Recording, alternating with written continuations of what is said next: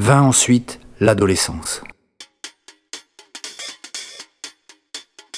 La moitié de mon existence à l'état de veille passait enfermée dans la salle de bain à expédier mon foutre, soit dans la cuvette des cabinets, soit au milieu des affaires sales dans le panier à linge, soit flac projeté de bas en haut contre la glace de l'armoire à pharmacie devant laquelle je me tenais planté, caleçon baissé, pour voir à quoi ça ressemblait à la sortie.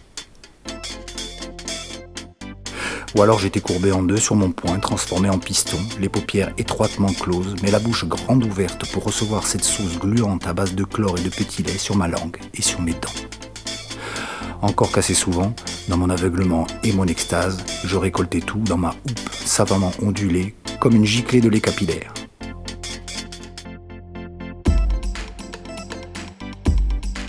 Au milieu d'un univers de mouchoirs empesés, de Kleenex chiffonnés, de pyjamas tachés, je manipulais mon pénis nu et gonflé dans la crainte perpétuelle de voir mon ignominie découverte par quelqu'un qui me surprendrait à l'instant même où je déchargeais.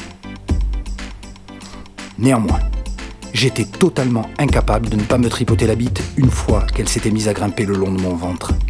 En plein milieu d'un cours, je levai la main pour obtenir la permission de sortir, me ruais le long du couloir jusqu'au lavabo et en dix ou quinze furieux coups de poignet, je déflaquais debout dans un urinoir.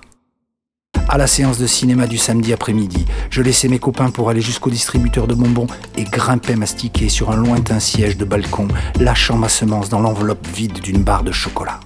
Un jour, au cours d'une sortie de notre association familiale, j'ai vidé le cœur d'une pomme, vis avec surprise et avec l'aide de mon obsession à quoi elle ressemblait, et courus dans le bois pour me jeter à plat ventre sur l'orifice du fruit, feignant de croire que le trou farineux et frais se trouvait en réalité entre les jambes de cette créature mythique qui m'appelait toujours mon grand, quand elle m'adjurait de lui accorder ce qu'aucune fille dans toute l'histoire n'avait jamais obtenu. Oh, mets-le-moi mon grand. S'écriait la pomme creuse que je baisais frénétiquement le jour de ce pique-nique. Mon grand. Mon grand. Oh Donne-moi tout. Implorait la bouteille de lait vide que je gardais cachée dans notre réduit à poubelle au sous-sol pour la rendre folle après l'école avec ma trique vaselinée. Viens, mon grand.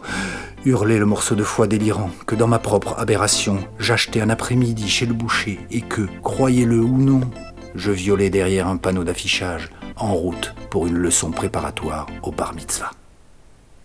Ce fut à la fin de ma première année de lycée, première année également de masturbation, que je découvris sur la face interne de mon pénis, au point précis où la tige rejoint le gland, un petit point décoloré qui fut depuis lors diagnostiqué comme une tache de son, le cancer. Je m'étais flanqué le cancer.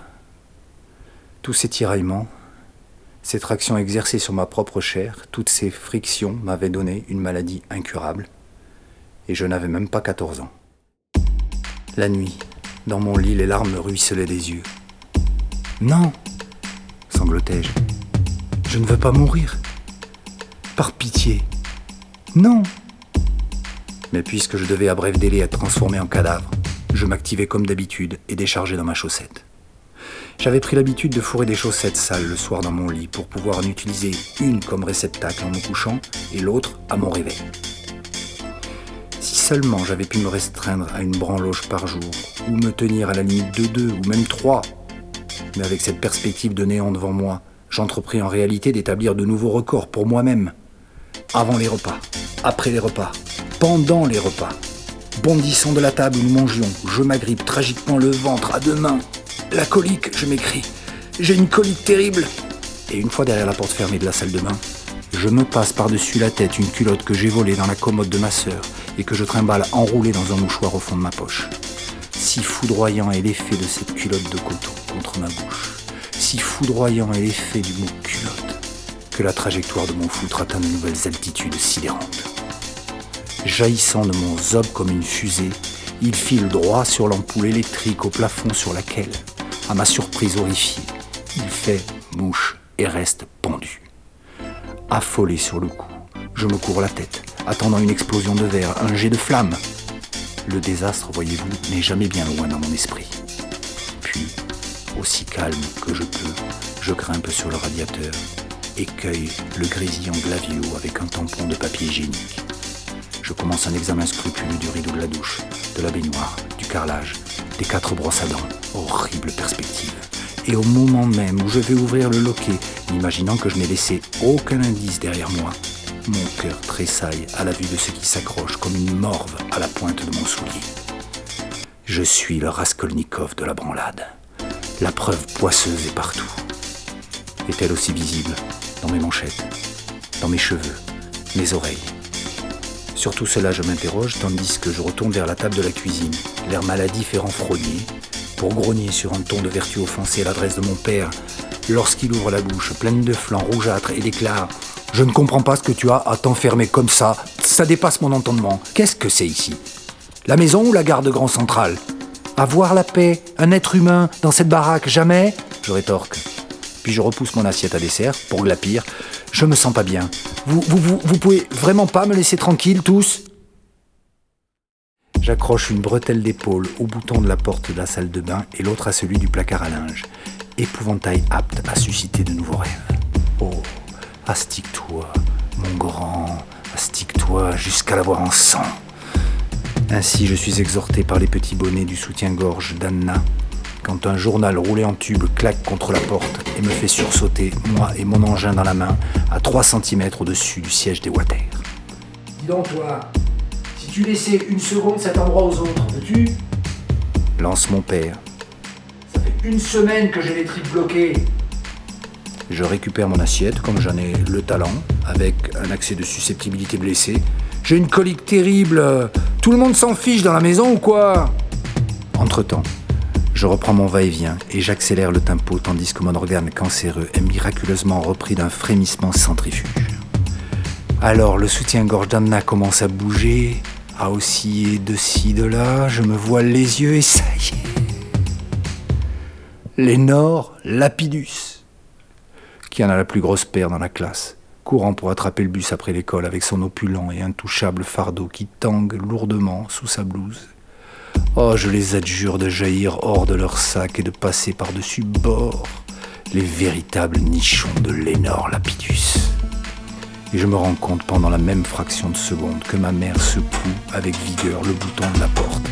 De la porte que j'ai finalement oublié de fermer. Je le savais que ça arriverait un jour. Coincé. Autant dire mort.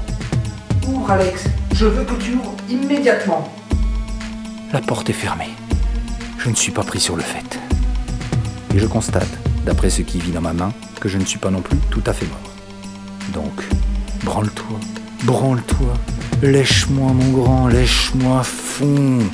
Je suis le gros trousse doudou en chaleur de Lénore Lapidus. Alex, tu vas me répondre. As-tu mangé des frites après l'école? C'est pour ça que tu es malade? Non, non Alex, tu souffres? Tu veux que j'appelle un souffres ou non? Je veux savoir exactement où tu as mal. Réponds-moi Oh Alex? Alex, je ne veux pas que tu tires la chasse. dit ma mère avec sévérité. Je veux voir ce que tu as fait. Tout ça ne me dit rien qui vaille. Et moi? Intervient mon père, touché comme il l'a toujours été par mes exploits, un mélange de crainte admirative et d'envie. Ça fait une semaine que j'ai le trip bloqué. Au moment même où je me dresse en vacillant du siège des Water, où je suis juché avec le gênement d'un animal battu, j'émets trois gouttes d'un liquide à peine visqueux dans le minuscule bout de tissu dont ma grande sœur de 18 ans à la poitrine, plate, couvre le peu qu'elle a de tétons. C'est mon quatrième orgasme de la journée.